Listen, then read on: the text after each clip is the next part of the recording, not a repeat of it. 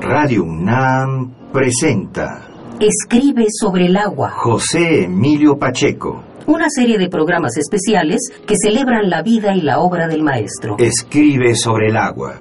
Un verso que nos presta el mismo Pacheco para invitarle a su homenaje, al cauce generoso de su lectura y relectura. Programa 6. Columnas paralelas. Inventario de José Emilio. Mar de Historias de Cristina.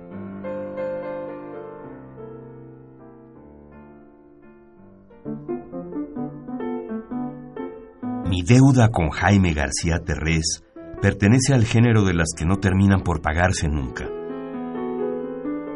Escribió José Emilio Pacheco hace más o menos 20 años en Inventario, una columna que es referente de la literatura mexicana, del continente y mundial. Desde Inventario, José Emilio cronicaba la historia de la literatura, los acontecimientos del país y en algunas ocasiones su vida. En mayo de 1994, Pacheco escribió,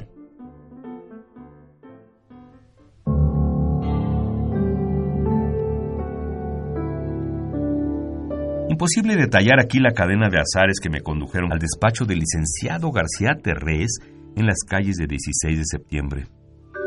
Solo mencionaré a un personaje central en el proceso, Juan García Ponce. Mi madre era amiga de su madre y vivíamos a dos cuadras de distancia. Ahora ya somos de la misma edad, pero en la niñez y la adolescencia nos separaban siete años abismales. No hubo relación con Juan hasta que él se convirtió en el joven autor que con el canto de los grillos había ganado el premio Ciudad de México y tuvo la generosidad de recibirme en un departamento muy parecido al que habita el protagonista de su novela, Pasado Presente.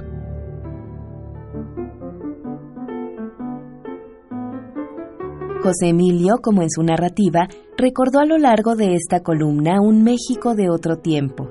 Por ello, Inventario y su obra se han convertido en referentes históricos. La crónica escrita en el 94 continúa así. A principios de 1959, Emanuel Carballo renunció a su puesto en difusión cultural para dedicarse a la Gaceta del Fondo de Cultura Económica, y Juan me propuso en sustitución. Llévale un proyecto a Jaime, a ver si lo acepta, me dijo.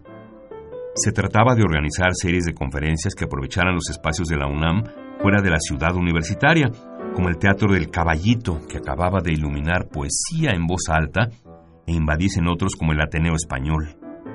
Ninguno de esos queda en pie. Hablo de una época tan lejana en el tiempo como abolida en el espacio. En la casa de Juan había conocido sin atreverme a hablarle al licenciado. Tardé mucho en llamarle Jaime, y aún hoy es uno de los pocos escritores mexicanos con quien mi trato es de usted.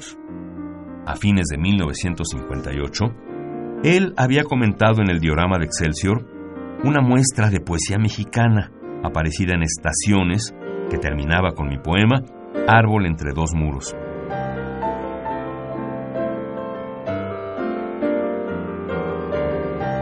El recorte se me extravió como casi todos mis papeles. En cambio, no olvido lo que decía. Por último, atención José Emilio Pacheco. Cuando se poseen capacidades como es el caso, es necesario no dejarse llevar por la facilidad, convertirse en el amo y no en el esclavo de la materia verbal. Interioricé la advertencia y cada vez que se me presenta la oportunidad, reviso Árbol entre dos muros y le doy trato de borrador, aunque ya esté en varios libros.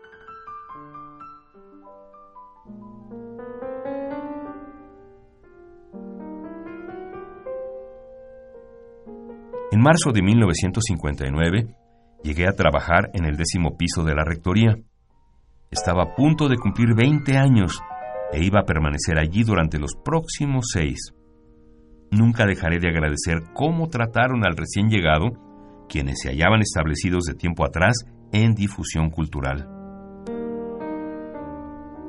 Héctor Azar, Miguel García Mora, Enrique González Rojo, Raúl Enríquez y quienes en la dirección de publicaciones compartían en aquel momento las oficinas, Rubén Bonifaz Nuño, Raúl Leiva, Eduardo Lizalde, Augusto Monterroso, Tomás Segovia.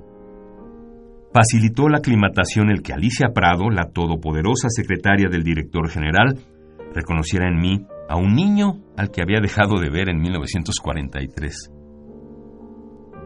Por otra coincidencia afortunada, el Instituto de Biología dejó en ese momento la Casa del Lago.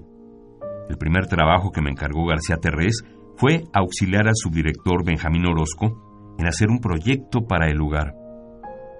Pensamos en casi todo en lo que después se desarrolló en forma brillante y organizamos las primeras lecturas de poemas en los jardines y un homenaje a Alfonso Reyes cuando cumplió 70 años. Poco después, Juan José Arreola fue nombrado director. Orozco y yo desaparecimos de Chapultepec y de la crónica de un sitio destinado a ser un punto central para la cultura mexicana de los años 60.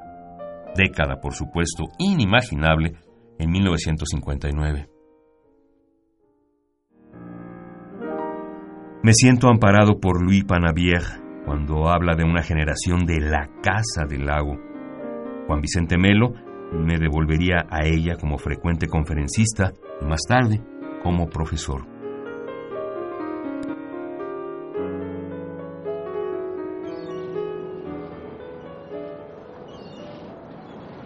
Porque al iniciarse los años 90 quedaron establecidas historiográficamente otras dos generaciones. La de la Revista Mexicana de Literatura, compuesta por quienes nacieron en el pródigo año de 1932 y la generación de los 40. Y esta última me excluye por seis meses. Nací a la mitad exacta de 1939 y de sus escritores más representativos me separan a la inversa casi los mismos años que antes me apartaban de García Ponce. No pertenecer a una generación significa un desamparo tan grande como ir por el mundo sin pasaporte. Desde mi ilegalidad haré todo lo posible para que triunfe la tesis de Panavieja.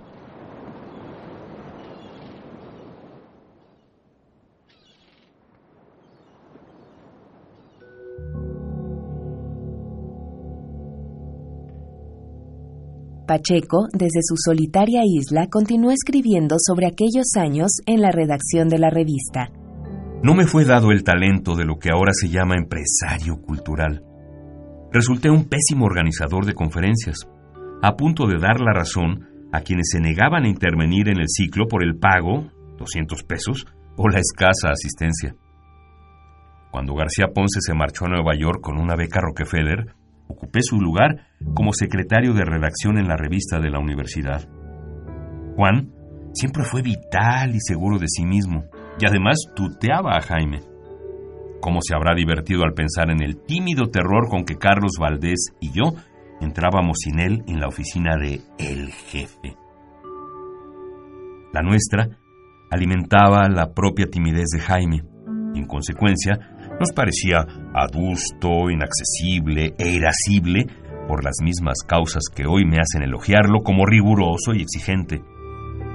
¿Cómo no darle las gracias porque me exigió rehacer una y otra vez traducciones a las que debía quitarles lo literal, lo almidonado y lo incomprensible? O cuando alguien dejaba de entregar materiales prometidos y no podía retrasarse ya el número, me ordenó improvisar con los más diversos seudónimos textos que llenaran el hueco.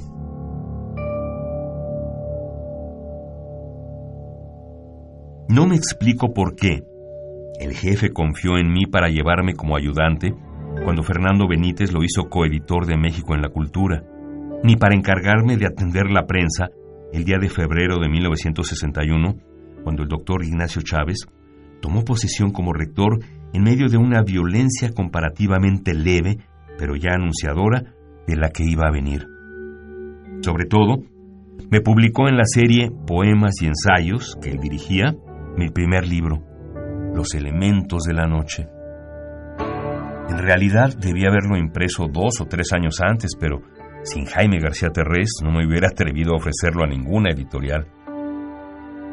Así es que le debo también el haberme convertido en autor de libros y haber encontrado un medio, el periodismo literario, y la edición de revistas que me permitió sobrevivir y escribir. Cuando él se fue como embajador a Grecia, juzgué que una época había terminado. Y aunque la revista quedó con su equipo intacto en las excelentes manos de Luis Villoro, preferí renunciar. Acababa de cumplir 26 años y tenía la certeza de que, como dijo Hemingway, cuando todos mis amigos publicaban novelas, aún estaba aprendiendo a redactar un párrafo.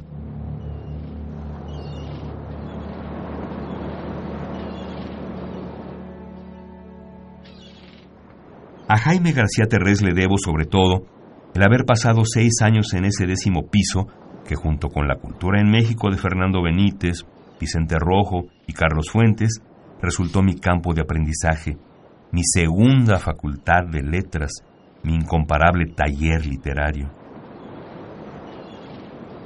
Esos seis años a los que José Emilio se refiere en este inventario son de 1959 a 1965, cuando se gestaban muchos proyectos nuevos en la universidad, muchos proyectos que al día de hoy siguen siendo de gran importancia para el país.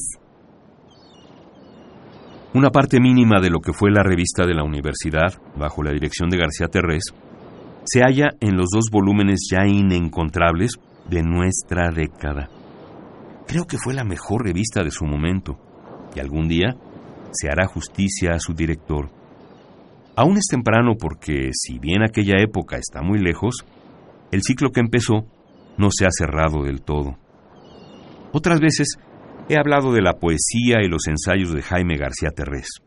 En esta ocasión, solo he querido darle las gracias y señalar otro aspecto de su labor. El grupo que él formó se dispersó hace un cuarto de siglo. Algunos han muerto, a otros no he vuelto a verlos. Tampoco he regresado al décimo piso. Quizá no hay retorno posible, porque en cierto modo no he salido de ahí.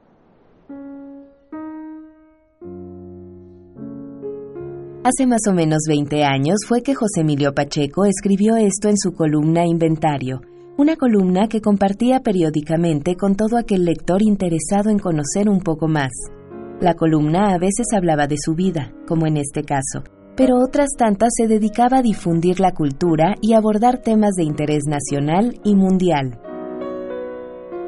Fue por esas fechas del décimo piso sobre las que José Emilio hablaba cuando conoció a su esposa Cristina Pacheco, también escritora. Una pareja de la que sus amigos hablan con amor, admiración y cariño.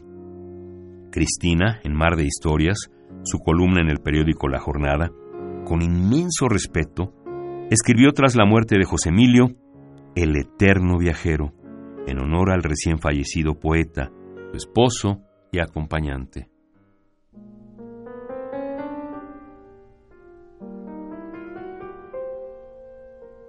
Para suplir nuestras interminables conversaciones, siempre que te ibas de viaje nos llamábamos y nos escribíamos cartas. Las hojas de papel nunca bastaban para que nos dijéramos lo que nos sucedía a ti en un ambiente nuevo y a mí en el que conoces de sobra porque lo hicimos juntos. Por más cuidadosos que fuéramos, siempre se nos olvidaba registrar algo.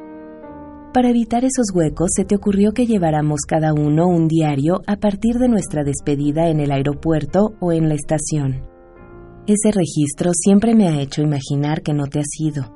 Por eso de una vez comienzo mis anotaciones en este cuadernito y no en una libreta como siempre. Los arreglos para tu viaje fueron muy complicados.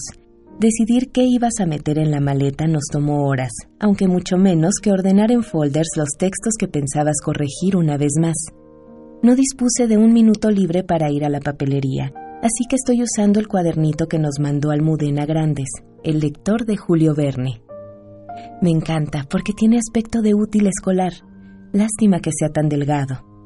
Mañana compraré una libreta gruesa donde copiaré lo que escriba hoy, y luego otra y otra, porque tu viaje esta vez será muy largo. Por favor, tú también escribe el diario, pero no en papelitos sueltos, sin fecha, luego tengo que ordenar como si fueran partes de un rompecabezas. Parto de lo que vivimos apenas esta mañana. Por tomarnos un último café se nos hizo tarde para ir a la estación. Pese a ser domingo, nos topamos con cuatro manifestaciones y un tráfico endemoniado. Estuvo en peligro tu mayor orgullo, jamás haber perdido un avión o un tren. Para colmo surgió otro inconveniente, todos los estacionamientos llenos. Coincidimos en que te fueras caminando a la estación para registrarte mientras yo me estacionaba. Tardé mucho en lograrlo. Cuando bajé del coche me di cuenta de que habías olvidado tu bufanda. La tomé y corrí tan rápido como me lo permitieron los zapatos de tacón alto. Si me hubiera puesto botas, quizás habría llegado a la estación antes de que te pasaran al área destinada a los viajeros. Intenté convencer a un guardia de que me permitiera pasar hasta allí para entregarte tu bufanda. Se negó. Le supliqué y hasta lo hice partícipe de tu vida, cosa que detestas, explicándole que te ibas a una ciudad que estaba a 40 bajo cero. Se estremeció como si fuera él quien iba a padecer un clima tan adverso.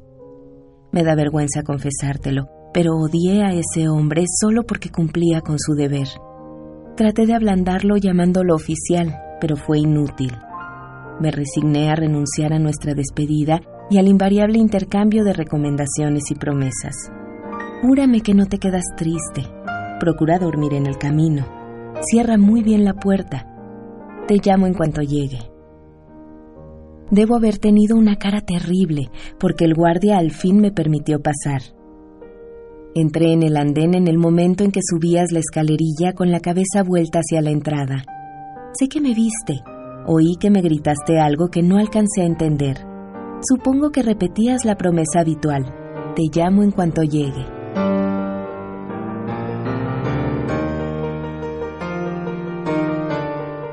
Sentí desesperación, necesidad de abrigarte el cuello y corrí pegada a las vías, pero no alcancé el tren y mucho menos a la altura del vagón en que ibas. Te imaginé quitándote el abrigo y metiendo al maletero la mochila con el libro que quisiste llevarte, los folders, una colección de bolígrafos Big de punto grueso y al fondo de todo la Mont Blanc de la edición Schiller que te regalé para tu cumpleaños. Te fascinó desde que la viste anunciada en una revista y decidí comprártela en secreto. De otro modo me lo habrías prohibido, bajo el argumento de que es demasiado cara. No gastes en mí. Por hacerte un obsequio recibí otro maravilloso, tu expresión de felicidad cuando probaste la pluma en una servilleta de papel. Mejor no recordar tanto. Vuelvo a lo de esta mañana. Cuando el tren desapareció en la curva me eché tu bufanda sobre los hombros. Sentí la misma tranquilidad que cuando estás de viaje y me pongo tus calcetines o tu suéter que siempre huele a esa loción barata que prefieres. Al salir de la estación no pude recordar en dónde había estacionado el coche. Durante el tiempo que caminé para encontrarlo, se me olvidó que te había ido y llamé a la casa para decírtelo. Claro que no obtuve respuesta. Imaginé los cuartos vacíos, silenciosos, y sentía premio de llenarlos con el rumor de mis pasos. A pesar de mi urgencia me detuve en una librería. Recorrí todos los pasillos, miré cada anaquel, me asomé a las mesas de novedades. Mi comportamiento despertó las sospechas de los empleados y de una mujer policía multicolor. Cabello granate, párpados azules, mejillas cobrizas, labios fuchsia y uñas verdes. Adiviné sus dudas para elegir esa paleta y el tiempo que le habría tomado maquillarse. Acabé por admirarla y le sonreí, pero ella siguió observándome desconfiada, lista para actuar en caso necesario. La situación habría sido menos incómoda si le hubiera dicho a la mujer policía que si iba de un lado a otro se debía a que estaba haciendo comparaciones entre los libros para llevarme el más grueso, el que me aloje y me acompañe durante el primer trecho de tu ausencia. Después de consultar índices y hacer sumas, me decidí por los Tibol, sus seis tomos alcanzan 1830 páginas con letra pequeña. Tomando en cuenta que mi trabajo me deja poco tiempo libre, calculo que leer esta novela me tomará muchos meses, aunque menos de los que tardarás en regresar. Si estuvieras aquí y te mostrara mi primera compra desde que te fuiste, dirías, este libro lo tenemos, ¿para qué trajiste otro? Pues para no ver tus anotaciones en los márgenes, las marcas que dejaste, la ceniza de tu cigarro que cayó entre las hojas. En las circunstancias actuales, encontrarme con esas huellas me lastimaría. En cuanto abrí la puerta, te grité el saludo de siempre, ya sabes cuál. Subí a tu cuarto rápido, como si estuvieras esperándome. No estabas. Pero encontré la ropa que dejaste tirada, el encendedor que diste por perdido y la cachucha con que te protegías de la luz artificial para ahorrar vista, según tus propias palabras. Luego hice lo de siempre al mediodía. Bajé a la cocina para hacer café. Aunque no lo creas, resulta muy difícil y requiere de cierto valor preparar una sola porción de lo que sea cuando siempre has hecho dos. Con la taza en la mano salí al patio y puse a funcionar la fuente para que subiera el rumor del agua que te recuerda al mar. Ya casi llené el cuadernito de Almudena. Le pondré la fecha de hoy, 26 de enero. Mañana escribiré la primera libreta de las muchas que tendré que llenar contándote mi vida hasta el día en que vuelvas. Ya sé que esta vez no será pronto. En cierta forma es mejor. Me darás tiempo de cumplir con todos tus encargos, entre ellos encontrar la pluma negra con la que tenías mejor letra. Esto me recuerda a otro de mis pendientes, descifrar lo que escribiste en hojas sueltas las noches anteriores a tu viaje. Hice una pausa. Me levanté del escritorio porque reapareció frente a tu ventana el colibrí que tanto te gustaba. Si él regresó, es imposible que no regreses tú.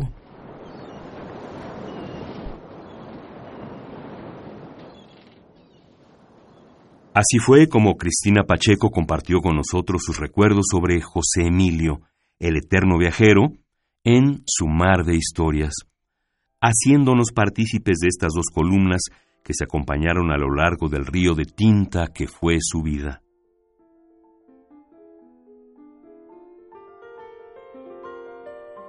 Esto fue Escribe sobre el agua. José Emilio Pacheco. Porque a un escritor no se le deja descansar en paz. A un escritor como Pacheco no basta con leerlo o recordarlo, hay que vivirlo. Leernos en sus páginas, en sus poemas. Una producción del equipo de Radio UNAM. Agradecemos a Jorge Mendoza, coordinador de la Enciclopedia de la Literatura Mexicana, por el préstamo del artículo El décimo piso de José Emilio Pacheco, y a todos los entrevistados por prestarnos su voz e historias.